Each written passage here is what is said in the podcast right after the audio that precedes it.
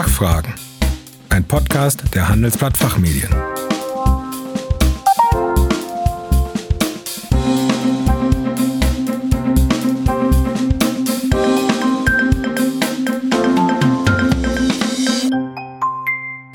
Herzlich willkommen bei den Fachfragen. Sie hören ausgewiesene Experten zu Brennpunktthemen aus Wirtschaft, Recht und Management. Mein Name ist Kerstin Pferdmenges. Unser Thema heute finanzielle Sanierung in Deutschland, der Restrukturierungsplan.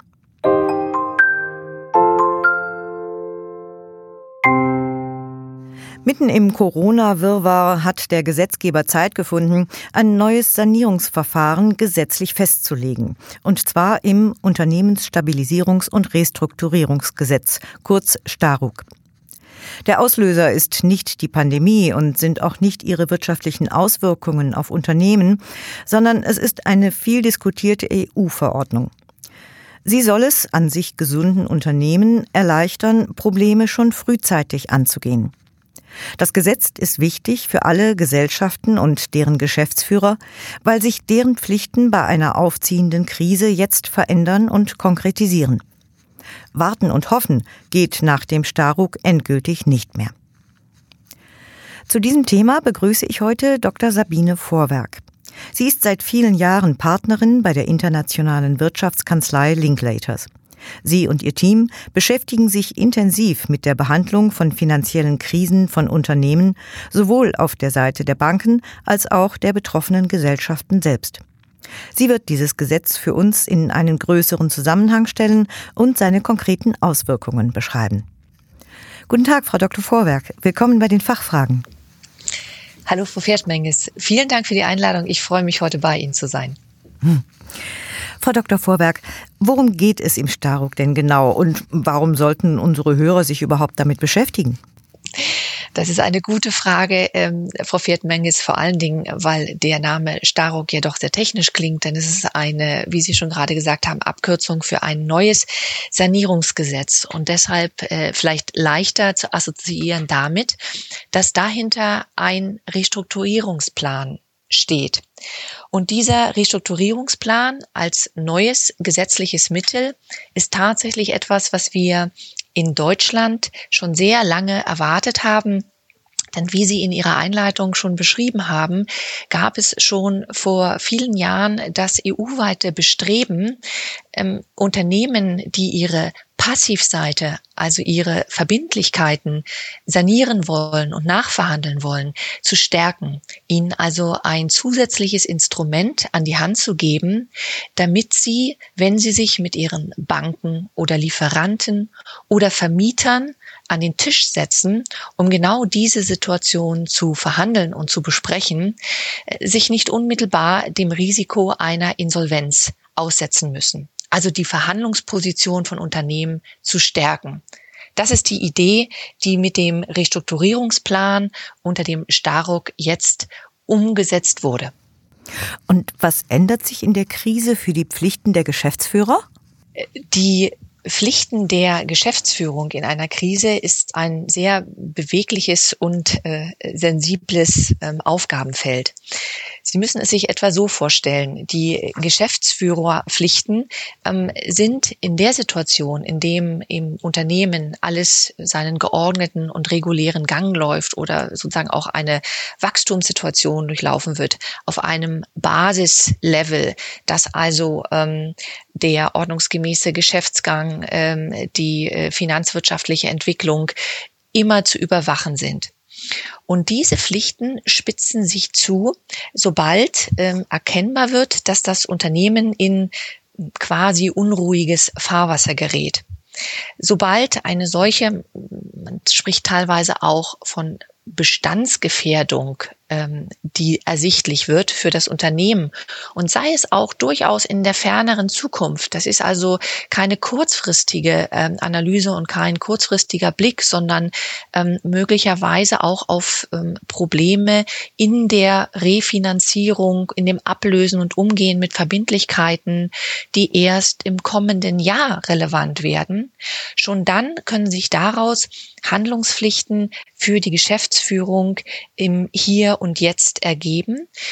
Und zwar ganz konkret in der Form, dass erhöhte Überwachungspflichten gefordert sind. Was heißt das in der Praxis?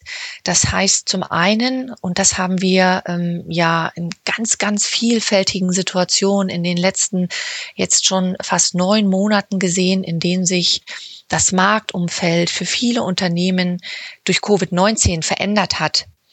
Äh, das hat dazu geführt, dass Unternehmen im positiven wie im negativen durch Wachstum oder auch eingeschränktes Wachstum und Wegfall von Zulieferern ihre Geschäftsplanung neu und kritisch ähm, prüfen mussten, ob diese noch so eine tragfähige Basis sind, ob der Cashflow, wie er bisher budgetiert und eingeplant wurde, tatsächlich unter veränderten äh, Marktbedingungen so noch weiter zugrunde gelegt werden kann, um hier nicht ungewollt und äh, vielleicht äh, sozusagen sogar kurzfristig durch kurzfristige äußere Effekte in eine Liquiditätsnot zu geraten, äh, die dann nämlich unmittelbar ähm, sogar in eine insolvenznahe Situation umschlagen könnte.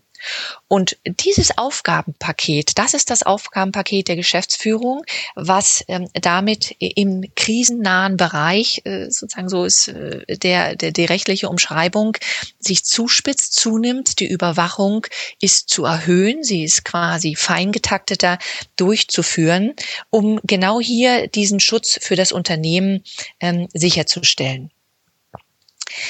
Vielleicht aber noch ein anderer Aspekt, der zu berücksichtigen ist, wenn wir über Geschäftsführerpflichten sprechen, gerade jetzt auch unter dem neuen und erweiterten gesetzlichen Rahmen, ist derjenige, dass wenn ein Unternehmen sich dazu entscheidet, nehmen wir das Beispiel, seine finanziellen Verbindlichkeiten nachzuverhandeln, neu zu ordnen, wir sprechen ja in diesen Fällen von einer finanziellen Restrukturierung oder einer Restrukturierung der Bilanz. Das sind ja gerne Begrifflichkeiten, die in dem Kontext verwendet werden. Und in so einer Situation sich äh, deutlich zeigt, dass ein, ein Minderheitengläubiger nicht bereit ist, sich hier an den Verhandlungstisch zu begeben, um diese Situation konsensual und konstruktiv zu begleiten. Das ist eine ganz typische Konstellation, wie sie der Gesetzgeber vor Augen hatte, dass der Geschäftsführer oder der Vorstand jetzt einen Restrukturierungsplan in, ins Leben rufen kann, ähm, um die Restrukturierung dort einzubetten. Und in so einer Situation ändern sich dann auch die Geschäftsführerpflichten nochmals. Denn äh, wenn ein Management sich entscheidet, so ein Restrukturierungsplan, Verfahren unter dem Starruck ähm, äh, ins Leben zu rufen und umzusetzen, dann ist das Management nicht nur für die Interessen des Unternehmens und der Gesellschafter verantwortlich, sondern wird dann auch verantwortlich für die Interessen seiner Gläubiger. Und das ist ein durchaus sensibler Interessenspagat, den es genau unter so einem Restrukturierungsplan zu vollziehen gilt. Und welche Eingriffe in Vertragsverhältnisse sind denn möglich? Ja, das ist äh, in der Tat ein sehr äh, sensibler Punkt den Sie ansprechen, Frau Pferdmenges. Denn äh, gerade hierüber wurde noch in den letzten Dezembertagen sehr viel diskutiert, wie weit darf der Restrukturierungsplan gehen, um in ähm, Vertragsverhältnisse einzugreifen. Es gab nämlich tatsächlich, ähm, anders als das Gesetz jetzt äh, äh, in Kraft getreten ist, noch im Dezember einen viel, viel weitergehenden äh, Gesetzesvorschlag, der ähm, sogar vorsah, dass äh, über diesen Restrukturierungsplan Vertrag, Verträge jeder Art also Mietverträge, äh, so, äh, welchen äh, Hintergrund der Vertrag auch immer hat, beendet werden konnten, ohne dass die andere Vertragspartei zustimmt. Und das, wenn Sie sich das in einer rechtlichen Welt vorstellen, ist natürlich ein ganz, ganz großer Eingriff, denn es gibt den äh, schönen rechtlichen Grundsatz, pacta sunt servanda, Verträge sind zu erfüllen. Ja, eine mhm. Vertragspartei soll darauf vertrauen können, dass wenn sie sich einmal vertraglich verpflichtet hat, ihr Gegenüber, ihr Vertragspartner auch sich entsprechend ähm, des Vertrages verhalten wird müssen. Und jetzt in eine Vertragsbeendigung gezwungen werden zu können, ist in der Tat ein sehr, sehr großer Eingriff in, in eben auch die Rechte von Gläubigern. aus diesem Grund ähm, haben wir zwei Effekte gesehen. Zum einen, dass hier tatsächlich als Änderung in letzter Minute der Eingriff in jede Art von Verträgen wieder aus dem Gesetz genommen wurde und jetzt ein Eingriff beziehungsweise eine Modifizierung von Vertragsbestimmungen nur noch in bestimmten Verträgen, nämlich in äh, mehrseitigen Verträgen möglich sein soll, die in der Finanzierungswelt ganz häufig finanzierungsbegleitend aufgesetzt werden. Was heißt das, um Ihnen vielleicht ein Beispiel zu geben? Wenn Sie eine Unternehmensfinanzierung haben, sind dort typischerweise mehrere Kreditgeber, mehrere Banken oder Fonds involviert. Und diese ähm, äh, Finanzierungsgläubiger schließen untereinander dann sogenannte Gläubigervereinbarungen, indem sie also regeln, wer wann äh, welche Rückzahlungen zu bekommen hat, also quasi ihre Finanzierungsverträge noch einmal miteinander verknüpfen. Ähm, und das nennt man in der äh, angelsächsischen Welt Intercreditor Agreements, diese intragläubiger Vereinbarungen. Und die spielen eine ganz, ganz große Rolle, weil sie quasi das Regelwerk von Finanzierungsgläubigern untereinander darstellen. Und genau in jenes Regelwerk darf auch im Rahmen des Restrukturierungsplans noch eingegriffen werden. Das ist sicherlich auch weiterhin ein äh, wichtiges ähm, Instrument im Rahmen der finanziellen Restrukturierung, aber der große Unterschied eben nicht mehr in jeder Art von operativen Verträgen. Und ein wichtiger Abgrenzungspunkt, der hier ähm, auch noch zu nennen ist, dass ähm, Beschäftigungsverträge, also Anstellungsverträge, alle Formen von Arbeitnehmerinteressen aus dem Restrukturierungsplan grundsätzlich ausgeklammert bleiben. Es ist also nicht erlaubt und vorgesehen, dass ähm, ein Unternehmen im Rahmen eines solchen Restrukturierungsplans unter dem Staruk zum Beispiel seine Pensionsverbindlichkeiten restrukturiert oder sonstige personalabbau-relevante Maßnahmen durchführt. Dafür bleibt exklusiv und ausschließlich das Arbeitsrecht mit den dafür vorgegebenen Verfahren und Instrumentarien zuständig. Jetzt aber nochmal für alle Betroffenen sozusagen gefragt, ähm, kann denn hier auch gegen deren Willen gehandelt werden oder andersherum, welchen Schutz genießen sie?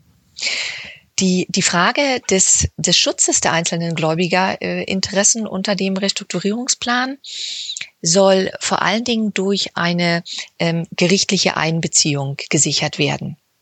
Und dafür, und das ist auch ein Novum in Deutschland, ähm, ist also eine eigene gerichtliche Zuständigkeit begründet worden, so dass das Unternehmen, das sich entscheidet, ähm, einen Restrukturierungsplan durchzuführen, um seine ähm, insbesondere finanziellen Verbindlichkeiten zu sanieren und zu restrukturieren, das Gericht anrufen kann dort den Plan vorlegt und dem Gericht damit auch vorstellt und vorlegen muss, welche Gruppenbildung es in dem Plan vorsieht. Denn das ist auch ein ganz, ganz ähm, charakteristisches Element dieses Restrukturierungsplans, dass er darauf ähm, basiert, dass Gläubigerinteressen in Gruppen gebündelt werden auch um eine Gleichbehandlung oder spiegelbildlich eine Differenzierung zu rechtfertigen. Und dann soll eine Lösung für die jeweilige Gläubigergruppe angeboten werden. Und dieses Gruppenprinzip ist einerseits sehr wichtig, weil in dieser Gruppe dann natürlich das Abstimmungsverhalten ähm, anders koordiniert werden kann. Und sofern sich eine Gruppe gegen den Plan entscheidet, kann sie dadurch möglicherweise auch ein Restrukturierungsplanverfahren gänzlich zum Kippen bringen. Andersherum ist es aber auch möglich, dass sich eine einzelne Gruppe von Gläubigern gegen einen Plan entscheidet aber die Mehrheit der Gläubiger, denn das ist immer die wichtige Grundidee, wie ich eingangs sagte, sie haben immer sehr diverse und sehr vielfältige Gläubigerinteressen, dass sich eben die Mehrheit der Gläubiger, und das müssen dann mindestens 75 Prozent sein, dem Restrukturierungsplan zustimmen. Und dann haben sie eine überstimmte Mehrheit von äh, bis zu 25 Prozent. Und wenn diese ähm, sozusagen mit dem Plan nicht einverstanden sind, können sie das Gericht anrufen Es gibt hier also eine, wie wir es in dem rechtlichen Terminus nennen, Rechtsmittelbefugnis, also ein Beschwerderecht. Aber das Gericht wird dann in dieser Situation versuchen, mit einem möglichst objektiven Maßstab zu prüfen, ob es in Ansehung dieser Einzelinteressen gerechtfertigt ist, dem Plan trotzdem stattzugeben und ihn zu unterstützen und damit zu bestätigen oder ob das Gericht hier diese überstimmten Minderheiteninteressen für so schutzwürdig erachtet und damit dem Restrukturierungsplan nicht äh, bestätigt, sondern kippt. Das ist die ähm, Balance und ich beschreibe es bewusst als Balance, weil hier geht es natürlich äh, nie um rein rechtliche Sachverhalte, sondern das Recht ist nur Mittel zum Zweck zur Umsetzung. Im Kern geht es hier immer um kommerzielle, finanzielle Sachverhalte, die in einer fairen Art und Weise abzuwägen und in Einklang zu bringen sind. Und ähm, da können Sie sich vorstellen, das ist auch für ein Gericht keine leichte Aufgabe. Das Starock hat hier versucht, mit ganz bestimmten Kriterien dem äh, Gericht einen ähm, äh, Abwägungsmaßstab und Prüfplan mit an die Hand zu geben, um hier möglichst ausgewogene und faire Entscheidungen zu ermöglichen. Ja, das hört sich wirklich nach einer grundlegenden Änderung im wirtschaftlichen Miteinander von Unternehmen mit seinen Vertragspartnern an. Wollen Sie unseren Hörern vielleicht zum Abschluss noch ein paar Themen zurufen, die Sie mitnehmen sollten? Gerne. Ähm, und ähm, ich als Restrukturiererin ähm, merke immer, was Unternehmern am schwersten fällt, ist, das bewusste sich stellen einer Situation, in der ähm, ein Management merkt, da ist ein Problem ähm, insbesondere auf der Finanzierungsseite. Und dieses bewusste und frühzeitige Auseinandersetzen mit solchen ähm, Problemstellungen und Aufgaben äh, ist aus meiner Sicht ganz wichtig und wird jetzt noch so wichtiger. Denn nur wenn ein Unternehmen rechtzeitig aktiv wird, rechtzeitig handelt, rechtzeitig seine relevanten Vertragspartner und Gläubiger an den Tisch bekommt, wird es die Möglichkeit haben, von diesen Sanierungsinstrumenten wie dem Restrukturierungsplan auch sinnvoll Gebrauch zu machen. Also nicht weg schauen, sondern bewusstes Hinsehen und frühzeitiges Auseinandersetzen mit der Passivseite eines Unternehmens, mit möglichen Ereignissen oder Marktveränderungen, die sich auf die Geschäftsplanung auswirken, ist ganz wichtig. Und der Grundsatz lautet, je früher, desto besser, je früher, desto stärker die Position des Unternehmens, um seine Interessen in den Verhandlungen dann auch mit welchem Mittel auch immer durchzusetzen. Und der vielleicht äh, ergänzende Anmerkung, gerade der Begriff der Krise, das ist auch etwas, was ich immer noch beobachte in unserem deutschen Umfeld, ist sehr negativ belegt. Ich glaube, da können wir uns oftmals orientieren und vielleicht auch ein Vorbild nehmen an ähm, anderen Jurisdiktionen, äh, gerade auch wie wir es äh, sozusagen über dem großen Teich in den USA als Leitbild oft gesehen haben. Jedes Management wächst an einer Krise und ich kann es äh, nur bestätigen aus den vielfältigen Beratungssituationen, äh, wie Manager danach ganz überrascht waren, äh, nachdem sie anfangs sehr sorgenvoll in die Krise gegangen sind, wie viel Mehrwert durch das bewusste Stellen und auf eine solche Situation Situation zugehen, sie für das Unternehmen realisieren konnten. Also das wäre mein Appell, nicht wegschauen, sondern ganz bewusst hinschauen. Und frühzeitig agieren ist das allerbeste Mittel, um ähm, solche Situationen ähm, möglichst gewinnbringend einleiten und umsetzen zu können. Mhm. Ja, das ist wirklich Ihr Thema, das merke ich, merken auch die Hörer sicherlich. Aber wir müssen leider trotzdem zum Ende kommen, zumindest für heute. Frau Dr. Vorwerk, vielen Dank für Ihren Besuch bei den Fachfragen. Frau Feldmenges, haben Sie herzlichen Dank. Es hat mir viel Spaß gemacht. Schön. Liebe Zuhörerinnen und Zuhörer, mehr zum Thema Sanierungsverfahren finden Sie in unseren Zeitschriften Der Betrieb und der Aufsichtsrat.